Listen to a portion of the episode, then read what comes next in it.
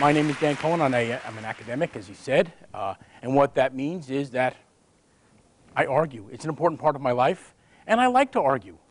And I'm not just an academic, I'm a, I'm a philosopher. So I like to think that I'm actually pretty good at arguing. But I also like to think a lot about arguing.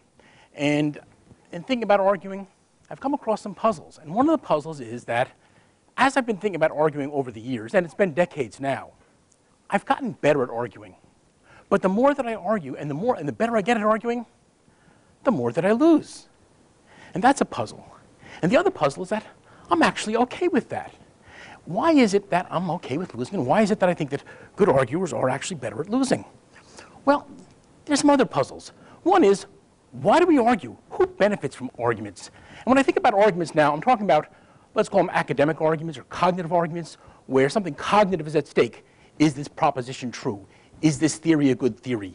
Is this, an, is this a viable interpretation of the data or the text? And so on. I'm not interested really in arguments about whose turn it is to do the dishes or who has to take out the garbage. Uh, yeah, I, we have those arguments too. Um, I tend to win those arguments because I know the tricks.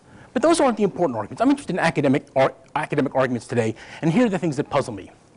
First, what do good arguers win when they win an argument? What do I win if I convince you that utilitarianism isn't really the right framework for thinking about ethical theories? So what do we win when we win an argument?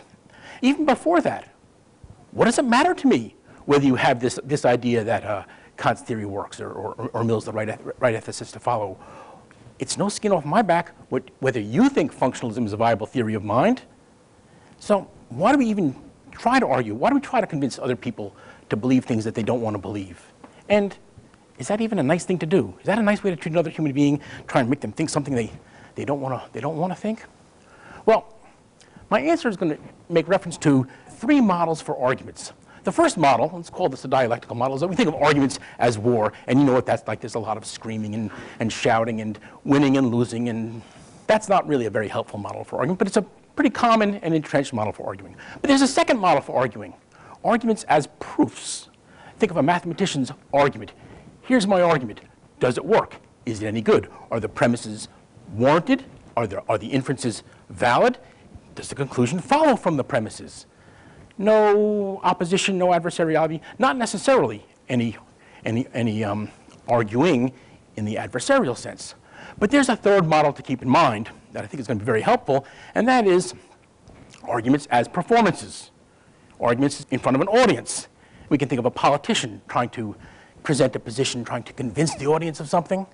But there's another twist on this model that I, that I really think is important, namely that when we argue before an audience, sometimes the audience has a more participatory role in the argument. That is, arguments are also audiences in front of juries who make a judgment, decide the case.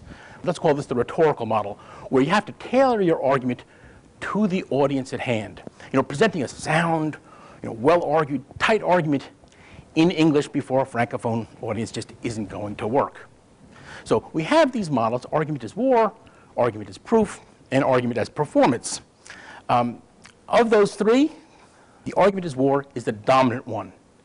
It dominates how we talk about arguments, it dominates how we think about arguments, and because of that, it shapes how we argue, our actual conduct in arguments. Now, when we talk about arguments, yeah, we talk in a very militaristic language. We want strong arguments, arguments that have a lot of punch, arguments that are right on target. We want to have our defenses up and our strategies all in order. We want killer arguments. That's the kind of argument we want. Um, it is the dominant way of thinking about arguments. When I said talking about arguments, that's probably what you thought of, the, the adversarial model. But the, the, the war metaphor, the war paradigm or model for thinking about arguments has, I think, deforming effects on how we argue. First, it elevates tactics over substance, right? You take class in logic, or argumentation, you learn all about the, the subterfuges that people use to try and win arguments, the, the false steps. It magnifies the us versus them aspect of it. It makes it adversarial. It, it's polarizing. And the only foreseeable outcomes is triumph, glorious triumph, or abject, ignominious defeat. I think those are deforming effects. And worst of all, it seems to prevent things like negotiation or deliberation or compromise or Collaboration.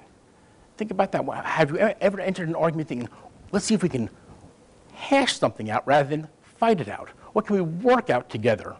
And I think the argument is war metaphor uh, inhibits those other kinds of resolutions to argumentation. And finally, this is really the, uh, the worst thing. Arguments don't seem to get us anywhere. They're dead ends. They are what? Roundabouts or traffic jams or gridlock in conversation. We don't get anywhere.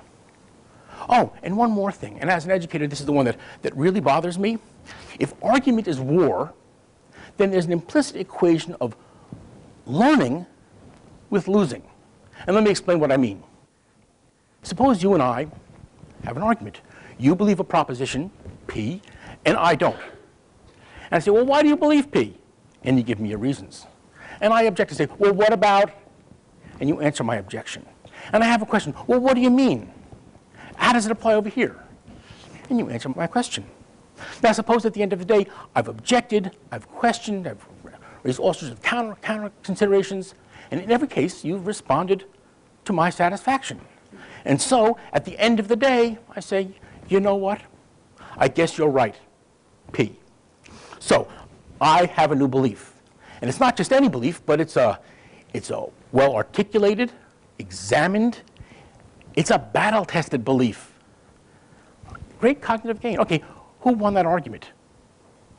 Well, the war metaphor seems to force us into saying, you won, even though I'm the only one who made any cognitive gain. What did you gain cognitively from convince, convincing me? Sure, you got some pleasure out of it, maybe your ego stroked, maybe you get some professional stat status in, in the field, uh, this guy's a good arguer.